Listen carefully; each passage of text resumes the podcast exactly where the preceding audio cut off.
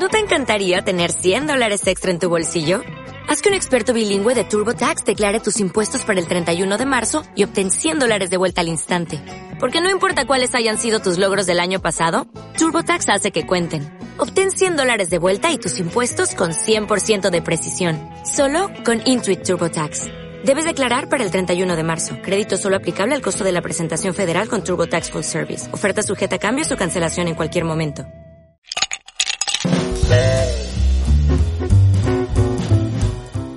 Hola a todos, muy buenos y saludables días.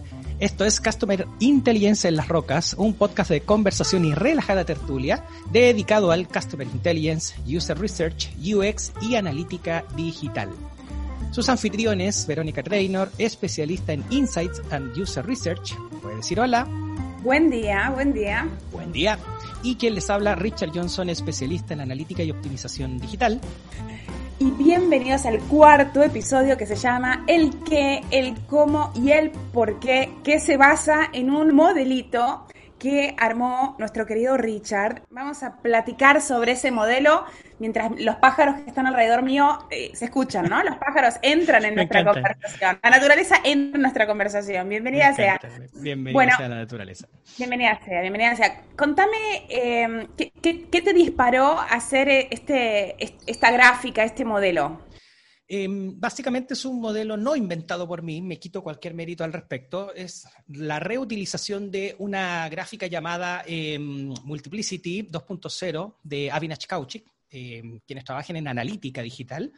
Recordarán a este señor, a, este, esta eminencia, ¿cierto?, eh, que trabaja en Google como evangelist y que escribió en uno de sus libros, ¿cierto?, de, analítica digital tiempo atrás, y establece eh, básicamente un hilo narrativo o un hilo conductor en la manera en el cual nosotros podemos, a partir de ciertas herramientas, ciertas técnicas de analítica, ¿cierto? Eh, podemos poco a poco ir respondiendo preguntas, ¿cierto? Distintas preguntas que para el negocio son relevantes respecto al comportamiento de los usuarios en nuestro sitio, en nuestra aplicación, en nuestros canales, en nuestros canales digitales, ¿cierto? Lo valioso. hoy igual le vamos a hacer un, una vuelta a, la gráfica de este señor para ir todavía más profundo, todavía más. sí, no, no, no, no, no, de todas maneras, o sea, si partimos de una base, ¿cierto? Este es como el, de, qué, vamos a, de qué vamos a hablar, hablemos de esto y ahora lo tomamos, lo damos vuelta, lo destruimos, lo construimos, etcétera, ¿vale? Y ahí viene lo, divertido de, esta, de esta conversación, ¿cierto? Em, pero repito, yo creo que lo más valioso que aporta esta gráfica o incluso lo que pudiésemos llegar a comentar hoy con, con todos ustedes es simplemente em, cómo, podemos hacer ese hilo conductor que decía, ¿cierto? Entre distintas maneras de medir el comportamiento del usuario que nos permiten responder distintas preguntas que como negocio podemos llegar a tener. Muy bien. A ver, si pensáramos en una cebolla, no sé, no sé, si, no sé si es la mejor, eh, el mejor sabor que nos puede llegar a, la boca. Pero creo que entiendo el punto. si fuéramos en la cebolla, la capa de arriba, ¿cuál sería? La capa de arriba. Me gustó la analogía de la cebolla, ¿cierto? Las múltiples capas que tiene. La primera capa es básicamente la capacidad de poder responder a una gran pregunta inicial. El qué ¿cierto? ¿Qué hacen los usuarios en nuestro sitio web, en nuestra aplicación, ¿cierto? la, gran pregunta que da origen a muchas otras que ya vamos a ir comentando, ¿cierto? Pero que establece una base, ¿cierto? Y aquí entendemos el qué en base a ejemplos. ¿Qué contenidos ven en mi sitio web? ¿Qué tiempo se toman para completar acciones de valor? ¿Qué dispositivos utilizan para acceder? ¿Qué preferencias de navegación tienen? Etcétera. Es decir, comprender aspectos generales de lo que ocurren en mis canales digitales como resultado del comportamiento de los usuarios, pero en una manera mucho más agregada, en una manera mucho más masiva, ¿cierto? Genial, como una, mirada macro y global de qué es lo que sucede.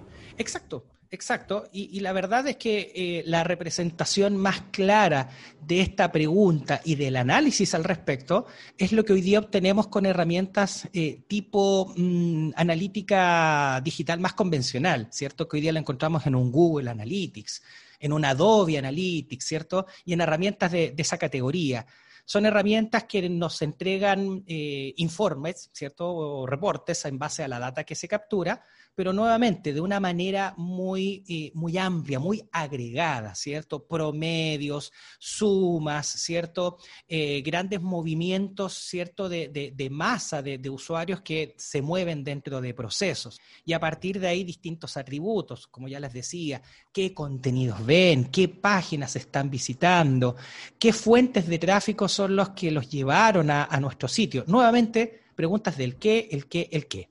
Maravilloso. ¿Y la segunda capa de la cebolla, cuál sería? La segunda capa de esta cebolla eh, vendría siendo la respuesta a la gran pregunta de el cómo, ¿cierto? Como decíamos en el título, el cómo.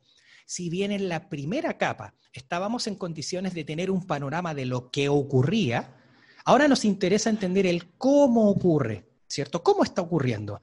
y nuevamente, ejemplos de esta pregunta cómo utilizan el menú de navegación, cómo es la experiencia en el funnel de conversión, cómo generalmente... ¿perdón? Ahí, llegamos a una, palabra... Oh, Ajá, nuestra palabra tabú, nuestra palabra tabú, experiencia. Queridos auditores, eh, tenemos una interesante conversación, eh, hemos tenido una interesante conversación con Vero respecto a la palabra experiencia y el uso que tiene este, este concepto eh, en la industria actual, ¿cierto? Hoy día vendors, hoy día muchas agencias, incluso compañías que se dedican a la optimización, se refieren a la experiencia casi como, como aquella mm, oferta que, como negocio o marca hacemos y que el usuario va a estar en condiciones de poder, de poder interactuar con. ¿Cierto? Eh, incluso muchas herramientas de A-B testing, que ya hablaremos de eso, eh, se refieren a, esta propuesta como creación de experiencias alternativas, ¿cierto? Una experiencia A, una experiencia B, una experiencia C. Entonces ahí es donde mi querida amiga Vero nos comenta lo siguiente. El gran tema con la palabra experiencia es que en realidad la experiencia es la que viven las personas.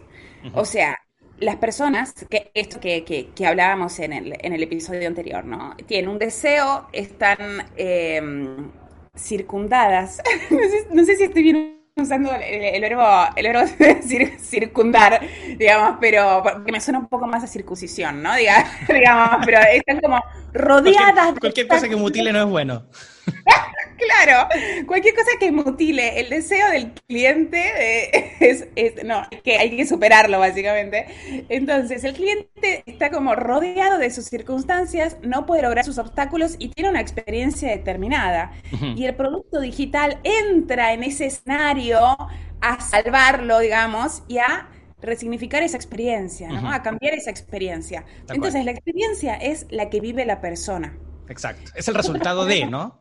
Sí, tal cual, pero es lo que vive eh, internamente la persona, internamente la persona. Entonces creo que está bueno como concientizar esto, ¿no? De cómo medir la cómo medimos la experiencia. A ver, quiero decir, no se puede medir la experiencia viendo el, o sea, la respuesta no, sería como, bueno, hizo clic acá, entonces la experiencia es tal. No, es tan No, no, no, y, no, y no solo eso, y hay que también reconocer que e, es un concepto que está demasiado inherente en la industria. Yo lo decía hace un rato. Hoy día, para quienes trabajamos en temas de, de, Conversion Rate Optimization, el famoso CRO, y uno trabaja con cualquiera de las herramientas de turno, muchas de estas, al momento de configurar un experimento, hacen mención al concepto de experiencia como justamente esa propuesta alternativa de interacciones que, queremos terminar de validar con el test, ¿cierto? Entonces, obviamente, ya a un nivel de vendor, a un nivel de software, a un nivel de consultoría, a un nivel de agencia, el concepto de experiencia se empieza a utilizar como la propuesta desde el negocio y la marca y no tanto como el resultado, como el resultado. claro, de lo que la persona experimenta en realidad. E, exacto, exacto. De todas maneras, ahora la, la interrogante importante que podemos poner en la mesa es, ok, podemos estar de acuerdo en que experiencia no es el mejor concepto para, este tema, ¿cierto? Pero ¿cuál vendría siendo nuestra propuesta? Si es que hay alguna, ¿cierto? Hay, que verlo en, como en la oración determinada, digamos, pero creo que la empresa como que diseña una interacción, se podría decir, diseña una interfaz. es como una propuesta de interacción, sí, pero creo que tampoco existe un consenso respecto al cómo se le debiese llamar a esta propuesta de interacción, ¿cierto? que, es lo que decía, que queremos validar. Una propuesta funcional, una propuesta de, flujos determinados de, de interactividad. ¿no? Claro, claro, claro. Bueno, mira, si quieres, retomemos un poco lo que veníamos hablando de el cómo, y justamente lo que gatilló hasta este debate fue cuando dije cómo es la experiencia en el funnel de conversión, que traducido a nuestra, a nuestra loquilla reflexión vendría siendo cómo es el resultado a partir de las métricas de lo vivido por el... ¿Cómo, cómo se podría decir? ¿Cómo es la interacción del usuario, básicamente? ¿Cómo, claro, ok, me gusta más. ¿Cómo, es la interacción del usuario? O sea, lo que, lo que experimenta la persona, la verdad es que no lo sabemos. O sea, realmente no lo sabemos. Ahí tenemos una pequeña caja negra que es el ser humano. Ahí no lo sabemos. Lo que sabemos es cómo es la interacción. Perfecto, perfecto. Y de hecho tengo aquí una pequeñita usuaria que está viviendo una experiencia al menos no muy placentera. Así que agradezco el background, el sonido de, fondo que tenemos. bueno, y bueno, lo bueno es que la pandemia eh, naturalizó estas cosas y está hermoso. Está hermoso. Estas cosas que eran naturales, en realidad las naturales está hermoso. Entre pajaritos y, nenes. entonces, la primera capa de la cebolla es el qué. La segunda capa de la cebolla es el cómo. Y en la práctica, una manifestación muy clara para responder a la pregunta de el cómo es la utilización de herramientas que hoy día proliferan, ¿cierto? Hoy día hay una serie de, eh, herramientas de analítica, sobre todo, que están disponibles en la industria, que em, se representan, por ejemplo, eh, como aquellas que realizan heatmaps, mapas de calor, ¿cierto? Mapas de calor que representan visualmente la densidad de interacción que ocurre en una página, un conjunto de páginas, ¿cierto? Y basados en el tiempo, basado en clics, basado en incluso en el uso del scroll, lo que nos da una imagen muy visual, ¿cierto? Muy calórica, ¿cierto? Más, más rojito, más densa es la interacción, y nos da una fotografía complementaria a lo que generalmente tenemos en una tabla como Google Analytics o un Adobe Analytics.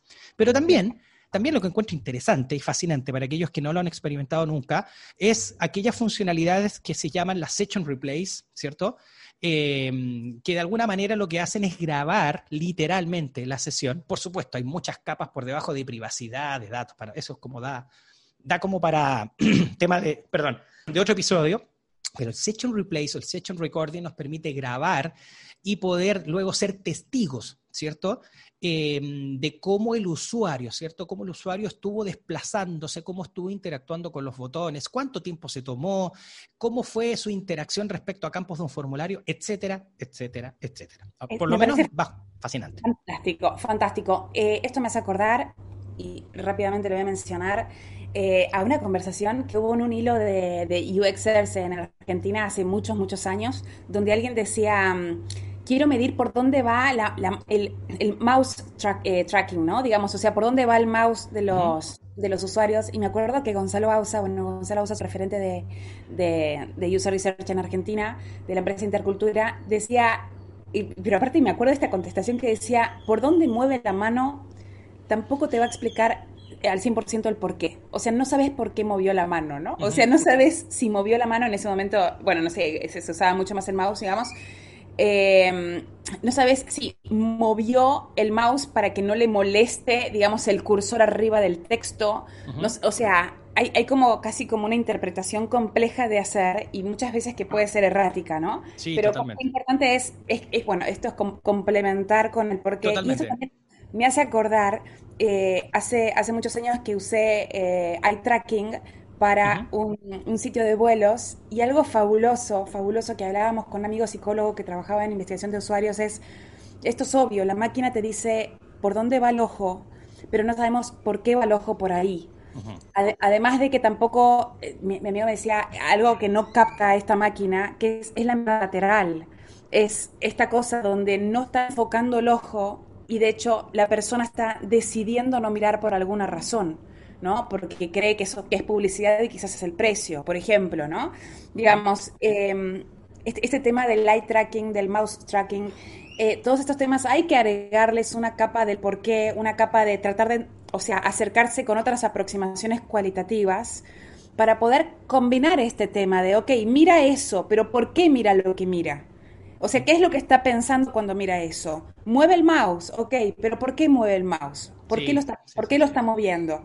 Entonces es súper interesante la complejidad de agregarle al qué y al cómo el por qué, ¿no? Qué bueno. Sí, sí, sí, sí. Es que, es que más allá de cualquier tipo de herramienta técnica que empleemos, tenemos que reconocer que estamos intentando interpretar comportamiento humano.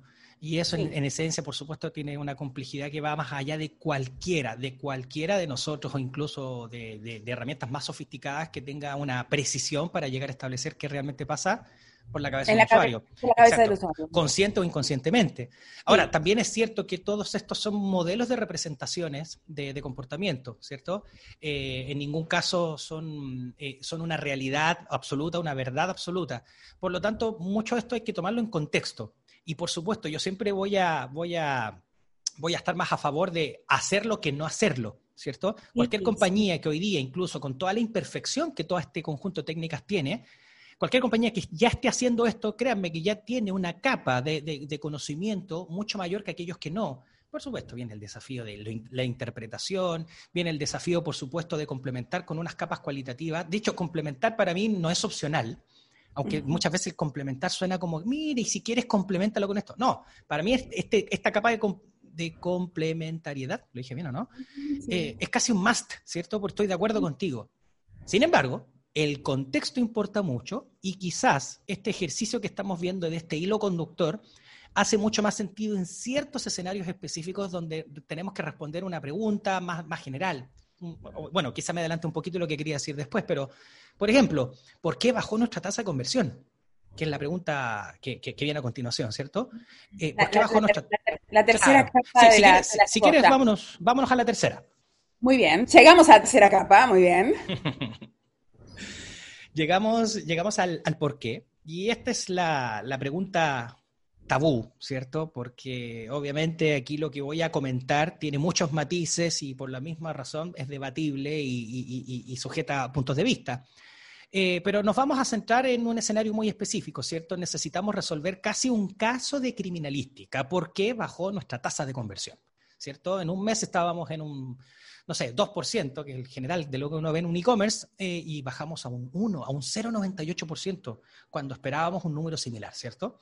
¿Qué pasó? Por lo tanto, ahí viene casi un trabajo criminalístico, detective, ¿cierto? El qué, el cómo y el por qué. Entonces, en este caso, el por qué nos permite, de alguna manera, eh, intentar comprender el por qué los usuarios hacen lo que hacen. ¿Cierto? Y aquí la verdad es que hay una propuesta que, también es debatible, de hecho con, con, Vero lo hemos venido conversando, porque recordemos, este Avinach, que fue el que, propuso este modelo en, sus inicios y el que yo comentaba al principio, establece que dentro del por qué tenemos dos grandes técnicas de analítica em, que pretenden acercarnos a esa respuesta. La primera es el uso de testing y experimentos, o los famosos A-B testing. Hay muchos tipos de testing, pero el más famoso es el A-B testing. ¿Cierto? Y el A-B testing bajo el punto de vista de que, nuevamente, en base a la incorporación de propuestas de interacción, es decir, Oye, Vero, mira, hemos determinado que em, la tasa de conversión ha bajado porque existe un paso 3 en donde la gente abandona. Eso es lo que estamos viendo. El cómo es que determinamos que eh, la gente tiene una navegación totalmente errática, ¿cierto? Por ejemplo, en los medios de pago son demasiados, la gente como que le hace clic uno, después le hace clic al otro, etcétera. Por lo tanto, se nos ocurre proponer una interacción distinta, ¿cierto? una, interacción que llamaremos interacción número o letra B o letra C, ¿cierto? Y la pondremos eh, en este ejercicio de experimento para ver en base a KPIs, en base a datos, cuál de estas tres o dos alternativas que, proponemos resulta ganadora en base a los KPIs de negocio. Ahora, porque esto suena choro, o sea, suena cool. Em, el tema es que, eh, por supuesto, puede ser debatible que, que, este ejercicio puede ser una respuesta al por qué. Eh, el argumento que se nos plantea cuando se, presenta este ejercicio es que eh, en base a una respuesta pasiva, ¿cierto? El usuario no es consciente de que está siendo parte de un experimento. Eh, en base a la única propuesta de interacción que tuvo, respondió de cierta manera, y esa, ese conjunto de respuestas se comparan con las respuestas de otros usuarios en las opciones distintas, en la opción A, en la opción B, en la opción C. Entonces, claro, perdón, adelante. No, me parece súper, súper interesante. Lo que, lo, que, lo que creo es que como que en el experimento em, uno genera hipótesis y puede decir, eh, a ver, yo creo que el problema es que no ven el botón. Vamos a cambiarle el tamaño al botón o la, ubicación al botón. Entonces se tira el A-B testing, opción A, eh, con una forma o con una, con una posición, opción B en otra posición. Entonces ahí el usuario elige y, y, ahí como que este señor dice, listo, encontramos el porqué. El porqué era la ubicación, ¿no? digamos, básicamente, de ahí viene el, eh, su porqué, digamos. digamos. Eh, el tema creo que es el desafío, creo, y esto lo hablábamos un poco con Richard hace un rato fuera, fuera del Zoom. Fuera, del tape. Sí, tal cual. Es, es este tema de que de cómo engrosar este porqué, ¿no? Básicamente, en estos últimos minutos que nos quedan de, podcast, porque por un lado vamos a tener este porqué que, que plantea, eh, que plantea este modelo que, que, no sé si es porqué o es como el cual de las opciones, casi que podríamos cambiarlo por la palabra cuál o podríamos hacerle una, una, una contrapropuesta de, ¿y si este por qué le llamamos cuál? o sea, quizás te, te, mejoramos el modelo. Te mejoramos el modelo. Claro, vamos, a, seguimos construyendo encima, digamos. Em, y algo más para, estos minutos que quedan es la incorporación de, em, no, sé si es como una cuarta capa de la cebolla, digamos, que es empezar a, como preguntitas, a tirar un NPS. El, sí, sí, sí. El, Voice of Customer, el famoso Voice of Customer o voz de consumidor, que es básicamente como esa segunda alternativa de, de, de responder el por qué. Eh, y esta, me, agrada mucho más, aunque también es una técnica que se usa mucho en contexto, ¿cierto? Eh, que claramente tiene, tiene mm, eh, promotores y detractores. pero en este caso, el Voice Customers es una manera mm, un poco más participativa y activa, de manera que el usuario nos diga eh, lo que siente. por supuesto, hay matices, ¿cierto? Y tú, Vero, por supuesto, tendrás muy claro del por qué eh, muchas veces el preguntarle directo a los usuarios en una cajita, en un campo, en un frío y calculador campo de, formulario que nos diga lo que está pasando, ¿cierto? Claro. Em, y, esto casi que creo, ¿eh? Creo que porque de hecho de, esto vamos, a hablar muchísimo en, los próximos eh, episodios, pero creo que hay, hay un gran gap eh, o una gran diferencia entre lo que la persona dice y eh, lo que pasa realmente, ¿no? Básicamente. También hay que definir qué, es lo real, ¿no? Digamos. Pero lo que la persona dice desde su percepción es cuestionable. O sea, yo, lo que haría con, con, este modelo es al porqué inicial, llamarlo cual, a esto también agregarle un qué dice el cliente, qué expresa, qué percibe, qué logra expresar y una quinta, una quinta capa de cebolla que es qué interpretamos de lo que dice, a partir de lo que observamos, a partir de nuestra escucha activa y de nuestra observación, y ahí entra lo cualitativo, y sumar todo, estas, estas cinco capas, estas tres iniciales que serían, que, las podríamos resignificar en cinco, ¿no? A un qué, a un cómo, a un cuál eligen, a un por qué dice que elige esto y a un por qué interpretamos que dice esto y por qué interpretamos qué hace esto. ¿no? Sí, ¿sabes lo que podría ser fascinante en este ejercicio que tenemos de, este podcast, de esta conversación? Eh, me tomo la libertad, Vero, eh, de pedirle a quienes nos escuchen, vamos a intentar de abrir algún tipo de foro, quizá en LinkedIn, en Twitter, no lo sé, tú te manejas mejor ahí, Vero, pero me encantaría, honestamente me encantaría escuchar a, quienes nos oyen hoy eh, sus opiniones respecto a, a, algo en particular, porque lo que dice Vero tiene mucho sentido. Eh, el, cómo unificamos, ¿cierto? El cómo unificamos estas técnicas, preguntas, como le queramos llamar, ¿cierto? Con esa capacidad de escucha eh, más profunda, ¿cierto? Eh, pero también no dejando de lado el contexto. Yo creo que, repito la palabra, el contexto aquí es muy importante. Cuando se trata de un escenario, por ejemplo, me tocó un caso de una telco, ¿cierto? Que tenía un grave problema de, conversión de, usuarios para un producto preventa, ¿cierto? un, teléfono maravilloso que iba a salir, y el formulario preventa tenía un grave problema de que simplemente la gente llegaba y por alguna razón no se, no se suscribía, ¿cierto? No, no, enviaba sus datos. Eh, y a partir de distintas herramientas notamos varias cosas. Uno, una cosa muy tonta, ¿cierto? Habían errores, habían errores técnicos en el botón, tanto de funcionamiento como de interpretación. La gente llegaba ahí y no entendía muy bien qué es lo que tenía que hacer. Por lo tanto, ahí se hicieron dos cosas.